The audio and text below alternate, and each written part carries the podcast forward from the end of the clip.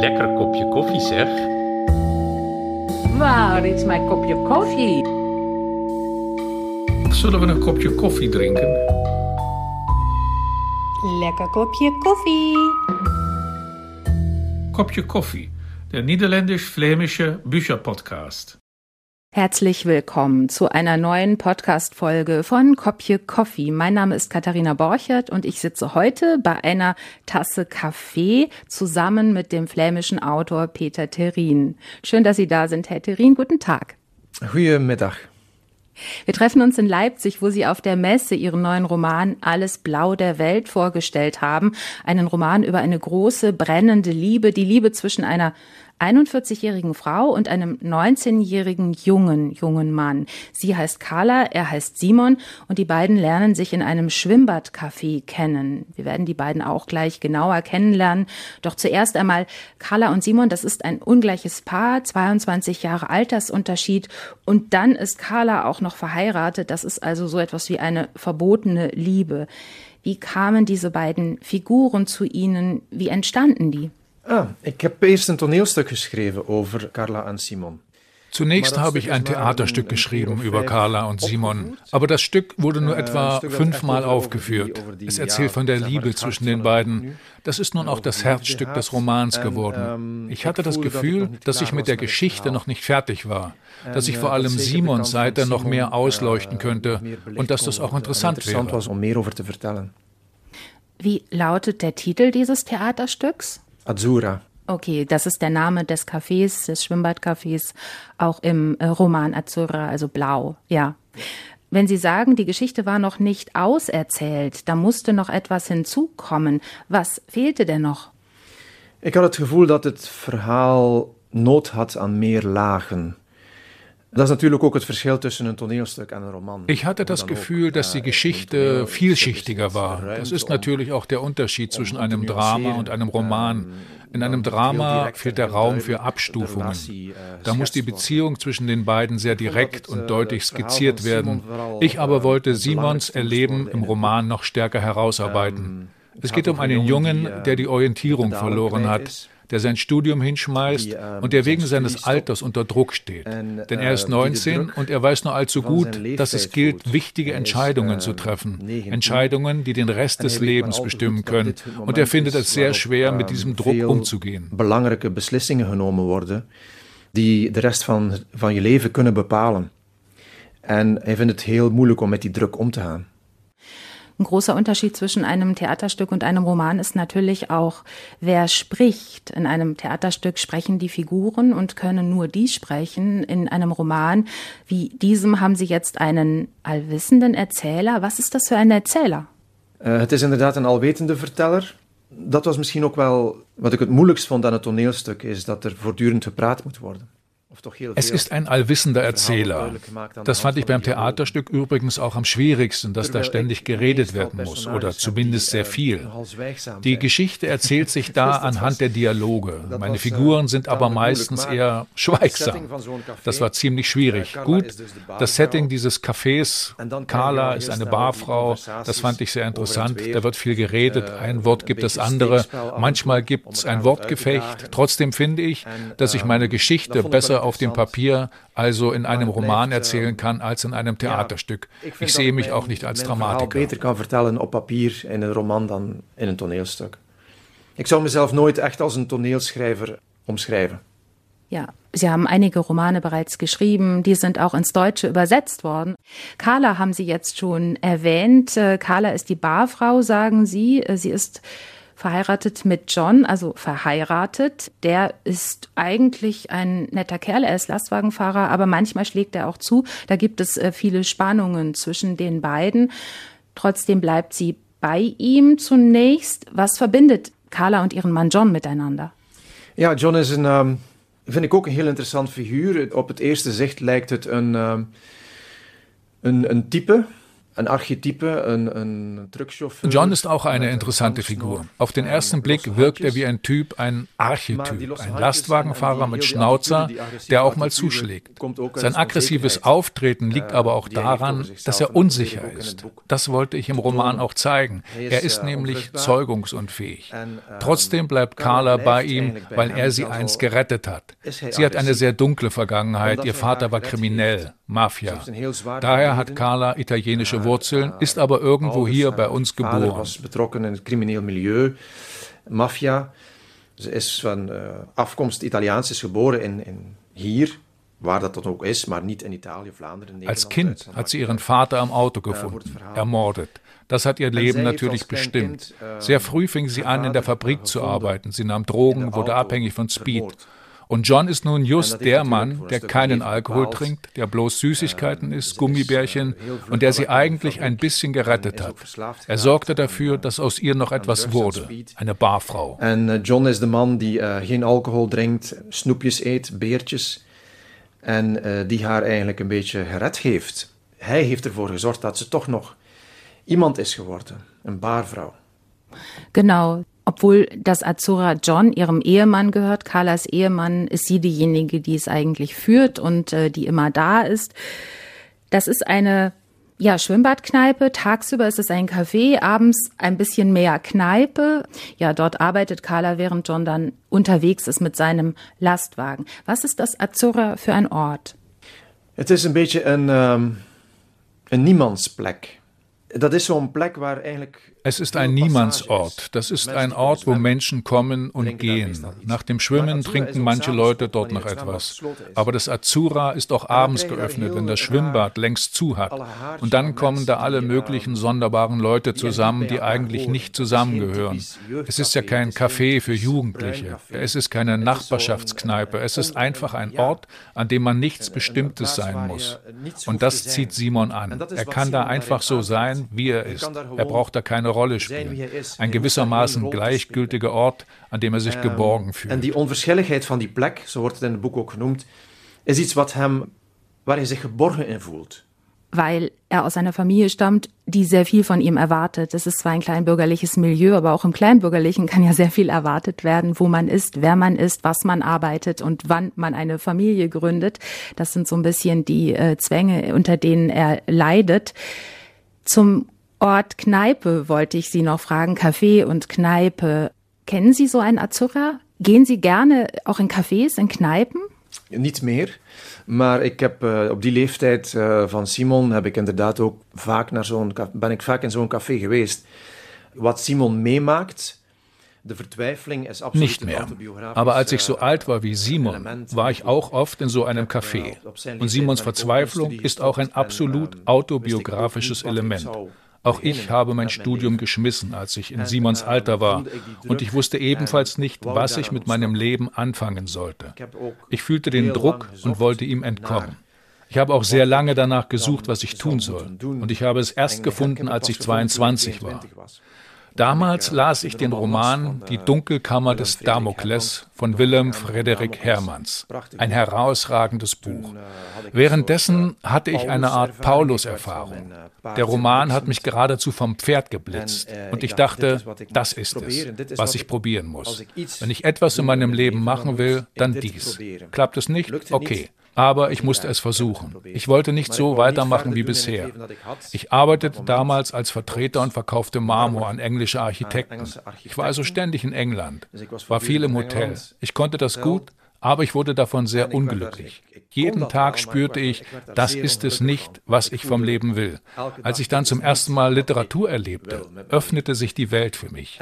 Ich habe meinen Job dann auch sofort gekündigt. Ich bin nach Flandern zurückgekehrt und habe dort mein Leben neu organisiert, um lesen und schreiben zu können. Ontslag ingediend en uh, ik ben teruggekeerd naar, um, naar Vlaanderen en heb daar mijn leven georganiseerd om te kunnen lezen en schrijven. Ja, ein großes Glück, nein, nicht nur Glück, es ist natürlich auch Können, aber trotzdem, wie gut, dass sich der Lebensweg dann doch ähm, so verändert hat und sie diese Abzweigung genommen haben. Und wenn Sie arbeiten, wenn Sie schreiben, brauchen Sie auch Kaffee dafür? Trinken Sie gerne Kaffee? Heute haben Sie schon einiges, sagen Sie, und jetzt sind wir langsam zum Wasser übergegangen. Wie ist es bei Ihnen normalerweise zu Hause? Ja, tuurlijk. Ik drink altijd koffie als ik schrijf. Ja, natürlich trinke ich immer Kaffee, wenn ich schreibe. Immer. Sehr viel sogar. Zu viel. Aber gut, das ist schon okay. Früher habe ich beim Schreiben auch noch geraucht, aber das ist inzwischen ein Weilchen her. Aber Kaffee, ja, Kaffee ist nötig. nodig. Auch in ihrem Roman, der 1988 spielt, Simon ist damals 19, damals waren auch Sie 19, wurden 20, 68 geboren. Auch in ihrem Roman Alles Blau der Welt wird viel auch Verschiedenes getrunken. Es wird auch viel geraucht. Das sind wirklich die 80er Jahre. Wir hören jetzt einmal den Einstieg in den Roman. Carla ist bei der Arbeit im Azura. Wir kennen den Ort inzwischen. Es ist Samstagnachmittag und auch im Azura wird ein Kopje Kaffee getrunken. Die härteren Sachen kommen dann immer erst später am Abend auf den Tisch. Zuerst gibt es eine kleine Passage auf Niederländisch von Peter Terin gelesen und danach gibt es dieselbe Stelle und noch ein bisschen mehr auch nochmal auf Deutsch gelesen von Jan Jaroszek. Carla loopt naar de jukebox. Ze leunt met beide handen op het meubel en kijkt naar de songtitels onder de glasplaat, die pas vorige week zijn vernieuwd. De kaartjes zijn met balpen in hoofdletters geschreven. In de bar staat een radio, maar John vindt dat een café een jukebox moet hebben, ook al speelt hij gratis. Hij heeft het altijd zo geweten en als het van hem afhangt, zal het altijd zo blijven. Het is zijn café, zegt hij. Er zijn weinig klanten op dit uur. Een grootvader zit in een hoekje met een koffie en een krant Twee jonge vrouwen drinken witte wijn aan de bar.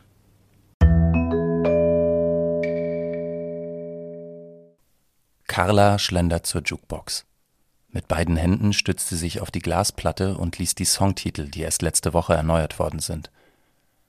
Die Kärtchen sind mit Kuli in Großbuchstaben beschriftet. An der Bar steht ein Radio, aber John findet, dass in eine Kneipe eine Jukebox gehört, auch wenn die umsonst spielt. Das war schon immer so und wenn es nach ihm geht, wird es auch so bleiben. Es ist seine Kneipe, sagt er. Im Lokal sind um diese Uhrzeit nur wenige Gäste. Ein älterer Mann sitzt mit Kaffee und Zeitung in einer Ecke, an der Bar trinken zwei junge Frauen Weißwein. Es ist Samstagnachmittag, die Leute sind noch am Einkaufen oder tun Dinge, die Carla Samstagnachmittags schon seit Jahren nicht mehr tut, weil sie immer hier arbeitet. Etwas später kommen mehr Hallenbadbesucher, Mütter mit kleinen Kindern, die nach dem Planschen einen Kakao trinken hormongebeutelte Jugendliche, die sich im Schwimmbad verabredet haben. Wenn das Sonnenlicht durch die große Glastrennwand zur Schwimmhalle fällt, sieht man einen weißen Belag, der vom Chlor stammen muss. Auch auf den Außenfenstern der Halle ist der Belag zu erkennen, allerdings nur bei direkt einfallender Sonne. Bei künstlichem Licht oder nach Betriebsschluss, wenn die Nachtbeleuchtung im stillen Schwimmbecken alles in einen bläulichen Schein taucht, sieht man merkwürdigerweise nichts mehr. Vielleicht ist der Belag auch etwas anderes, Feuchtigkeit zwischen den Doppelglasscheiben, obwohl Carla auch weiterhin vor allem auf Chlordämpfe tippt. Wenn sie wochentags gegen Mittag die Kneipe aufschließt, um zu wischen, hat das Chlor den Zigarettengeruch weggefressen. Über Nacht lässt sie die Tür zum Eingangsbereich der Schwimmhalle offen. Auf die Jukebox gestützt, schaut Carla durch das zweite A von Azura nach draußen. Der Name der Kneipe steht in großen Lettern auf der Scheibe. Der weitläufige Parkplatz ist zur Hälfte mit Autos von Besuchern des Fitnessstudios und der Sporthalle nebenan belegt, sowie von Leuten, die hier umsonst parken und die paar Meter bis zur Einkaufsstraße zu Fuß gehen. Carla schaut erst auf ihre Armbanduhr und dann auf die Toreinfahrt in Richtung Stadt, zwei offene Bögen in einer geschlossenen Häuserreihe, die einst für Kutschen bestimmt waren. Von ihrem Standpunkt aus sind sie knapp ihrem Blick entzogen. Noch nie ist sein rotes Auto gekommen, während sie an der Jukebox stand und durch das A spähte. Aber nicht in Richtung Einfahrt zu schauen, ist einfach unmöglich. Sie drückt erst das B, dann die 14 und beobachtet die mechanischen Abläufe in der Jukebox. Wie sich das Rad mit den glänzenden schwarzen Scheiben dreht, anhält und der Greifarm entschlossen die Platte herauszieht. Die Nadel sich langsam in die Rille senkt. Die Musik setzt ein fast religiös, wie eine Kirchenorgel. Dann kommt eine Gitarre dazu. Carla hat Buchstaben und Zahl per Zufall gewählt. You too. liest sie auf dem Kärtchen neben den Buchstaben Zahlencode. Where the streets have no name.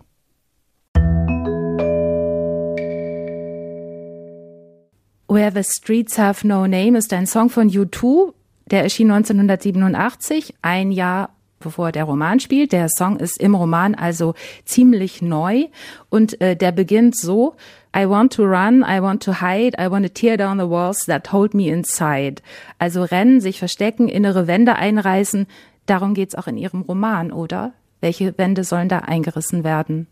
Ja, zowel Carla als Simon hebben uh, heel veel muren te slopen. Um, kijk, ze zitten vast in hun milieu. Carla zit vast bij John. Simon sitzt fast bei seinen Ouders. Sowohl Carla als auch Simon haben viele Mauern einzureißen. Beide stecken fest in ihrem Milieu. Carla hängt fest bei John. Simon hängt fest bei seinen Eltern und seinen Freunden, die alle etwas von ihm erwarten. Das ist auch der Kern der Geschichte. Die Liebe ermöglicht es den beiden, aus dieser Welt zu verschwinden. Wir haben noch nicht darüber geredet, aber das Schwimmbecken bleibt nachts erleuchtet. Und das führt zu bezaubernden sphärischen Spiegelungen. In diesem Blau kommen Carla und Simon zusammen und lassen sich ganz ein auf die Liebe. So verschwinden sie aus der Welt. Das suchen sie beieinander und finden sie auch. Sie brauchen nichts zu sagen. Es gibt keinen sozialen Druck. Nichts zählt. Nur, was sie füreinander empfinden. Ihre Körper sprechen dieselbe Sprache. Sie verstehen einander. Was sie vor elkaar voelen nou ja, hun lichamen spreken dezelfde taal en ze begrijpen elkaar daar. En het is alsof ze, ik, ik beschrijf het in het boek, het is alsof ze ergens in een ruimtecapsule ver weg van aarde zijn. Das Schwimmbad ist wie eine Raumkapsel, weit weg von der Erde, wenn sie im nächtlichen Schimmer des Wassers zusammen sind, ganz allein. Carla entkommt dabei ihrer Vergangenheit und man könnte sagen, dass Simon seiner Zukunft entwischt. Klar, das ist eine sehr idyllische Situation und die Außenwelt dringt da dann auch schon bald ein. Und dann passiert auf einmal sehr viel, wodurch beide wichtige Entscheidungen treffen müssen. Aber über den Plot will ich jetzt nicht so viel verraten. Es ist eine Liebe, die Bestand hätte haben können. Oder anders gesagt, sie mussten es auf jeden Fall probieren. Beide. Maar goed, het is een liefde die um, had kunnen blijven, of ze moesten het in elk geval proberen, beide. Ja.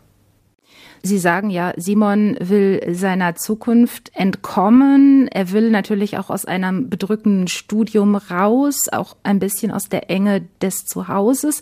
Was ist für Simon das Bedrückendste? Warum sucht er auch so nach dieser explosiven Kraft, die in dieser Liebe, die ja auch sehr körperlich ist, ähm, sehr sexuell, warum sucht er nach dieser explosiven Kraft, die auch sein Leben ein bisschen sprengt? Weil in elk geval hoeft hij, als er bij Carla is, niet na te denken. Alles is natuurlijk, alles gaat vanzelf. Terwijl in zijn, in zijn leven daarbuiten gaat niets vanzelf. Wenn er bei Carla ist, muss er nicht nachdenken. Alles ist natürlich, alles geht von selbst. Während in seinem Leben da draußen nichts von selber geht. Er hat eine Mutter, die ihn sehr liebt, aber in ihrer Liebe auch erdrückend sein kann. Denn es ist ihr großer Traum, dass Simon ein Haus direkt hinter seinem Elternhaus baut. Der Acker dort wird gerade in Baugrundstücke aufgeteilt. Alle wollen also etwas von ihm, bis er davon irgendwann die Nase voll hat. All der Druck von Leuten, die es gut mit ihm meinen, sein Freund Mark zum Beispiel oder auch ein anderer Freund, ein Fotograf, der ihn in die Welt der Kunst und der Literatur einführt, der dann aber auch etwas von ihm will, was Simon nicht kommen sieht. Und wenn man das alles summiert, wird es irgendwann zu viel. Und dann, ja, dann will man weg. totaal geen besef van had. En als je het allemaal optelt, wordt het dan op een bepaald punt wel te veel. En dan, uh, ja, dan, dan wil je weg. Ja. Der Mann, der ihm im Grunde auch eine Art von Welt eröffnet, ist äh, Peter, einer der wenigen in der Umgebung, der auch ähm, in die größeren Städte fährt, um sich zum Beispiel Ausstellungen anzugucken, der die Bücher liest und so weiter. Ansonsten äh, skizzieren Sie hier eigentlich vor allen Dingen ein kleinbürgerliches Milieu ja mit allen Details, die dazugehören, mit den verrauchten Wohnzimmern, äh, mit den dunklen Couchgarnituren, mit den Wasserfallfotografien äh, an der Wand äh, als Farbtupfer. Warum haben Sie just dieses Milieu so auserzählt? Auch heel simpel, omdat het milieu is dat ik goed ken. In die Jahren, ähm, meine Ouders sind äh, alle bei Ganz einfach, weil es das Milieu ist, das ich gut kenne. Meine Eltern haben beide in einer Fabrik gearbeitet, mit sehr viel Stolz. Es war ihnen wichtig, stets einen guten Eindruck zu machen, sehr anständige Leute. Das Milieu kenne ich sehr gut, denn ich bin darin aufgewachsen. Sie wollten, dass es ihre Kinder einmal besser haben als sie. Und sie haben hart gearbeitet, um ein Studium zu ermöglichen, damit die Kinder es einmal weit bringen. Und das ist natürlich auch eine Art Druck. Um de kinderen het ver te laten schoppen in het leven. En dat is natuurlijk ook een soort van druk. Auch die Eltern von Simon sind Fabrikarbeiter. Sie arbeiten in einer Möbelfabrik. Ja, es ist ein Roman, dem es gelingt, eine auch wirklich gut gemeinte, aber klaustrophobische ja. Atmosphäre zu schaffen, fand ich. Ähm, da wird von Simon sehr viel Anpassung erwartet, ähm, auch eine gewisse Art von Gleichförmigkeit, was auch zu einer gewissen Art von Lethargie führt. Doch dann passiert eben die Liebe, die Liebe als großer Katalysator. Und wir hören noch mal eine zweite Lesung. Simon besucht Carla nach Dienstschluss im Azzurra. Die Kneipe hat schon zu, das Schwimmbad sowieso und die beiden haben Zeit füreinander. Und äh, was da passiert, das liest uns jetzt nochmal Jan Jaroszek vor.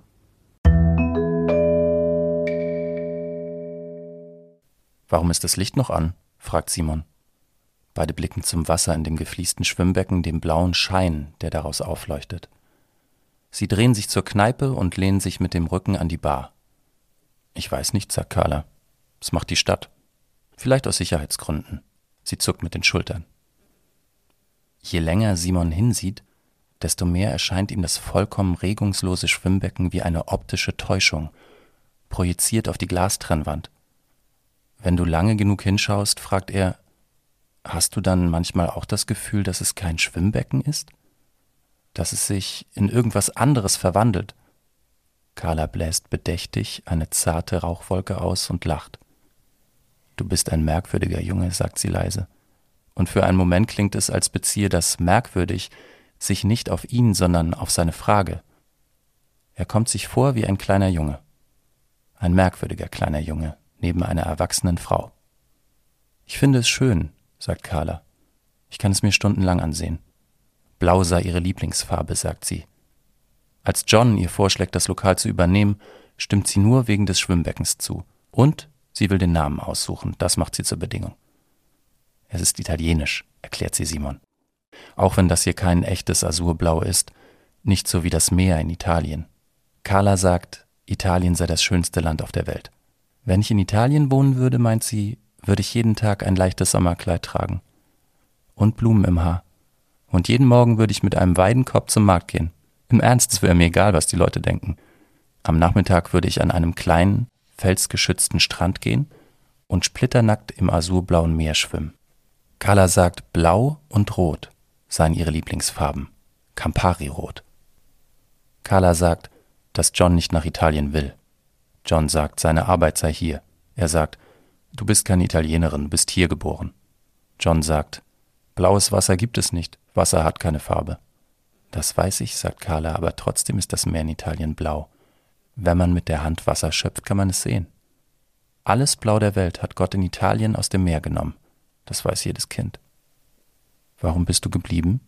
wiederholt Carla ihre Frage. Jetzt ernsthaft. Er spürt das Gewicht seiner Worte schon bevor er sie ausspricht. Er ist es nicht gewohnt, so zu reden. Er sagt, ich dachte, du wolltest es so. Er versteht nicht, was sie mit all dem bezweckt. Sie zieht ihm vom Barhocker und führt ihn durch die Glastür Richtung Schwimmhalle. Sie gehen am Eingangsschalter vorbei. Die Decke des offenen Raums mit Umkleidekabinen wird schwach von zwei Nachtleuchten erhellt. Sie erhält seine Hand, schaut sich nicht um. Der Schein der Lampen erreicht nicht mal ihre Füße. Es ist wie eine Art Keller, ein dunkles Labyrinth aus Gängen, Türen, Kabinen.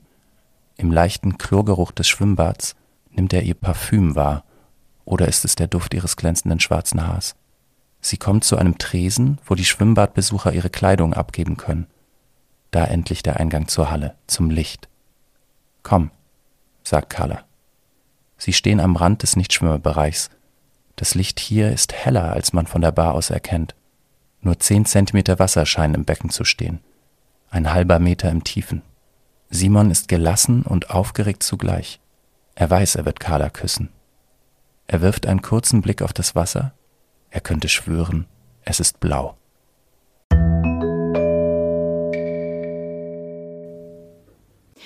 Es ist blau. Das Schwimmbad ist hier ein hypnotischer und auch erotischer Ort. Da entsteht dann die sehr heftige Liebe zwischen Simon und Carla. Mir fiel auf, dass die beiden sich oft an ganz außergewöhnlichen oder auch außergewöhnlich schönen Orten treffen. Also sie treffen sich auch mal äh, weiter draußen auf einer Blumenwiese, in einem versteckten Paddelboot. Sie treffen sich am Nordseestrand in den Dünen. Ich fand, es ist auch ein Innen-Außen-Roman. Also innen, das ist das kleinbürgerliche Milieu, das auch eng ist und außen, das ist da, wo die beiden sich treffen und wo einfach die Mauern, die von denen wir schon gehört haben, die Mauern eingerissen sind. Ist das so? Haben Sie das so äh, vorgehabt? Ähm, nee. Also Roman Nein, man muss dem Roman beim Schreiben den Raum lassen, ein eigenes Leben zu führen. Dann entstehen auch Bilder. Erst später merkt man, dass dieser Gegensatz zwischen innen und außen im Roman sehr schön vorhanden ist. Ich war mir dessen beim Schreiben nicht bewusst, aber es stimmt natürlich. Sie wollen die Mauern überwinden und so fahren sie irgendwo hin, wo niemand sie kennt und wo es Wind gibt und Atem und Wasser und wo sich alles bewegt. Jeder kann sich darunter etwas vorstellen, denke ich. Wo man auch seine Physis spürt, wo man fühlt, dass man einen Körper hat. Also ganz anders, als wenn man steif in den sozialen Rollen steckt, die in den Häusern gespielt werden. Also die eine Seite ist das große offene, das sind die Orte, wo der Wind weht. Mein Eindruck ist, ich habe jetzt schon einige Romane von Ihnen gelesen und äh, möchte gerne einen kleinen Bogen schlagen, zumindest nach dem, was äh, mein Eindruck ist.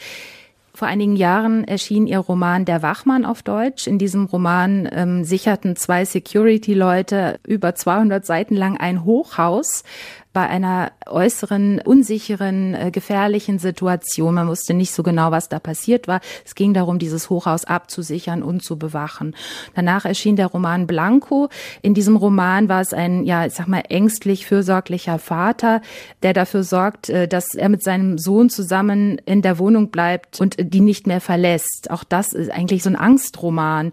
Und jetzt kommt alles Blau der Welt hinzu und auch hinterher. Und das ist nun ein Roman, in dem ein junger Mann Simon eigentlich immer schön bei der Mutter bleiben soll und der sogar auch noch Versicherungsvertreter ist zwischendurch, der dann aber die Mauern sprengen will. Mein Eindruck war, nach diesen ganzen Sicherheitsromanen, und ähm, die Sicherheit spielt auch hier noch eine Rolle, schreiben sie sich tatsächlich so ein bisschen hinein ins Offene. Ist das eine Entwicklung oder ist das eine Überinterpretation von mir? Kijk, ik kan daar heel eenvoudig op antwoorden. Uh, Blanco en de bewaker zijn twee boeken van uh, intussen lang geleden. Darauf kann ich sehr einfach antworten. Die Romane Blanco und Der Wachmann habe ich schon vor langer Zeit geschrieben. Der Wachmann erschien 2009 auf Niederländisch, Blanco sogar schon 2003. Die Themen in den Büchern haben natürlich damit zu tun, was für eine Person man zum Zeitpunkt des Schreibens gerade ist. Als Autor entwickelt man sich weiter, aber natürlich auch als Mensch. Ich denke, dass ich heute ein anderer Mensch bin als vor 20 Jahren, als ich Blanco schrieb. Ich hatte damals zum Beispiel noch keine eigenen Kinder und ich schrieb damals über einen Vater, dessen Beschützerinstinkt stark getriggert wurde, nachdem seine Frau grausam ums Leben gekommen war. Das Buch spielt im Jahr 2003 und nicht zufällig zwei Jahre nach 9-11. Damals herrschte in der westlichen Welt eine enorme Paranoia, ein Gefühl, dass Dinge aus dem Ruder laufen könnten. Und das steckt automatisch auch in dem Buch, ohne dass ich dabei explizit über 9-11 schreibe. dat vindt zijn weg. De bewaker bijvoorbeeld gaat over twee bewakers, Michel en Harry. Michel is meer een Europees type. Der Wachmann hingegen erzählt von zwei Security-Leuten, Michel und Harry. Michel ist mehr der europäische Typ, ein Zweifler, während Harry eher amerikanisch ist, sehr direkt, ein Typ, der weiß, was er will. Naja, das Buch entstand nach dem Irakkrieg, als man sah, wie unterschiedlich Europäer und Amerikaner zum Krieg standen. Es ging damals auch um Indoktrination, weil ja ständig wiederholt wurde, Weapons of Mass Destruction. Das wurde so oft gesagt, dass irgendwann jeder glaubte, dass es im Irak Massenvernichtungswaffen gäbe. Dasselbe Prinzip steckt in meinem Roman Der Wachmann. Darin will Harry Michel ständig dazu bringen, Sachen zu machen, die der aber anzweifelt. Da ging es mir um das Thema Paranoia. Alles Blau der Welt hat aber eine andere Grundstimmung. Zuerst einmal ist da die Liebe, der Glaube an die Liebe, der in beiden Romanen keine prominente Rolle spielte. Und ich selbst bin natürlich leider 20 Jahre älter geworden. Ich habe seither viel erlebt und blicke nun auch anders zurück. Auch meine eigene Vergangenheit sehe ich inzwischen anders, als ein Mann von inzwischen fast 55 Jahren. Aber das ist ja auch gut so. Man muss sich als Autor ja auch weiterentwickeln, sonst schreibt man ja immer nur dasselbe Buch und davon hat ja nun wirklich keiner etwas. En dat is maar goed ook. Je moet als schrijver ook evolueren, anders uh, ja, blijf je hetzelfde boek schrijven en dat is uh, voor niemand goed. Trotzdem bleibt die Frage, welche Art der Ängste und der Paranoias man aufgreift und welche nicht. Die Frage ist im Grunde, hm, das ist etwas, also das Gefühl von vielleicht Unsicherheit, politischer Unsicherheit auch, äußerer Unsicherheit ist etwas, was Sie durchaus anspricht als Thema. Ich bin geen politiek schrijver, hoegenaamd niet. Maar ja, ik leef in de tijd ich bin kein politischer Autor, wirklich nicht. Aber ich lebe natürlich in der Zeit, in der meine Bücher spielen. Diese Zeit hat einen bestimmten Charakter und dazu gehören bestimmte Sorgen. Wenn man eine Geschichte erfindet, dann geht es um Figuren. So ist es bei mir. Ich beginne mit Figuren und die leben in der Jetztzeit und haben damit natürlich zu tun. Es ist also beinahe unmöglich, ein wirklich unpolitisches Buch zu schreiben. Aber das ist nicht meine erste Sorge. Das ist niemals meine erste Sorge. Selbst bei einem Roman wie Der Wachmann, den man mein politischtes Buch nennen könnte, selbst da geht es vor allem um die Beziehung zwischen den beiden Security-Männern und um ihr übertriebenes Pflichtbewusstsein und was für Folgen das haben kann. Es geht um Menschen, die befehlsgläubig sind und die alles nicht nur richtig, sondern gut machen wollen. In meinen Büchern gibt es oft Menschen, die es gut meinen und die es damit so übertreiben, dass die Sache schließlich schief geht, weil sie sich einfach zu sehr anstrengen, was natürlich sehr tragisch ist. Das ist doch eigentlich etwas sehr Schönes, Menschen, die sich anstrengen. Aber es ist ein schmaler Grad zwischen sich anstrengen und übertreiben. Maar het is een dunne lijn tussen hard je best doen en overdrijven. Das leuchtet mir sofort ein, ja. Sie arbeiten augenblicklich an einem Nachfolgeband zu Alles Blau der Welt. Wie geht es weiter und was können wir da erwarten? Het is heel vreemd voor, of heel toevallig eigenlijk, want ik heb een Buch ertussen gepubliceerd. In es ist sehr komisch und auch der Zufall spielt eine Rolle. Ich habe ja dazwischen auf Niederländisch noch ein anderes Buch publiziert, De Gebeurtenis, also der Vorfall oder das Ereignis. Jetzt aber bin ich gerade voll und ganz damit beschäftigt, die Fortsetzung zum Roman Alles Blau der Welt zu schreiben.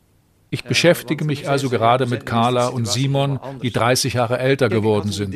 Es ist sehr komisch für mich, zum Erscheinen der deutschen Übersetzung wieder über die Zeit zu sprechen, als sie noch jung waren. Inzwischen ist ihre Lebenssituation natürlich ganz anders. Ich hatte gar nicht vor, die Geschichte weiterzuerzählen, aber ich hatte eine sehr gute Idee für ein neues Buch. Und als ich die Figuren hinzuerfand, dachte ich auf einmal, das könnten auch die Figuren aus Alles Blau der Welt sein. Und da gab es in meinem Kopf eine Art Explosion. Das wäre ja fantastisch. Was könnte das für ein Roman werden? Dann habe ich sofort angefangen, Notizen zu machen. Ich hatte total viele Ideen. Und so habe ich begonnen, Alles Blau der Welt weiterzuerzählen. Ich finde es auch schön, die Figuren nochmal bei mir zu haben haben. Denn mir fällt es sehr schwer, von meinen Figuren Abschied zu nehmen. Man lebt ja lange mit ihnen, zwei bis drei Jahre. Das sind Menschen, mit denen man jeden Tag zu tun hat. Aber wenn ein Buch fertig ist, bricht das auf einmal ab. Ich finde das manchmal schwierig. Ich denke auch oft noch zurück an Figuren aus vorherigen Büchern. Wie geht es dem? Oder was hat er noch erlebt? Und so entstehen bei mir automatisch neue Geschichten. Ich bin daher sehr froh, dass ich wieder bei Carla und Simon sein kann. Dus ik ben heel blij dat ik nu weer bij, bij Carla en Simon kan zijn. Ja. Also an dem Buch sitzen Sie gerade wahrscheinlich auch wieder mit einer Tasse Kaffee. Ich freue mich schon drauf, wird bestimmt auch wieder ins Deutsche übersetzt werden. Peter Terin, vielen Dank für dieses Gespräch. Selbst bedankt, sonder Dank, alsjeblieft. Ich danke auch. Gern geschehen. Und wir sprachen über Alles Blau der Welt, ihren neuen Roman, der jetzt in einer Übersetzung von Rainer Kersten vorliegt. Erschienen ist der Roman, wie auch alle anderen übersetzten Bücher von Ihnen, im Liebeskind Verlag. Ich bin Katharina Borchert und ich danke Ihnen, dass Sie heute dabei waren. Unseren Podcast Kopje Coffee können Sie auch abonnieren. Wir haben schon mit vielen anderen spannenden Autoren aus Flandern und den Niederlanden über ihre neuen Bücher gesprochen, etwa mit Stefan Hertmanns oder Lise Spitt. Zuletzt waren zu Gast Lisa Weder und Matthijs Steen. Hören Sie mal rein. Kopje Coffee, der niederländisch-flämische Bücherpodcast Ein Projekt der niederländischen Botschaft in Berlin und der Niederländischen Stiftung für Literatur in Amsterdam. In Kooperation mit Flanders Literature Antwerpen und der Vertretung von Flandern. Die Folge mit Peter Terrin wurde produziert von Artefakt Kulturkonzepte im Auftrag von Flanders Literature Antwerpen und der Vertretung von Flandern 2023. Moderation und Übersetzung Katharina Borchardt. Die Übersetzungen wurden von Matthias Friedrich eingesprochen. Textlesung Jan Jaroszek.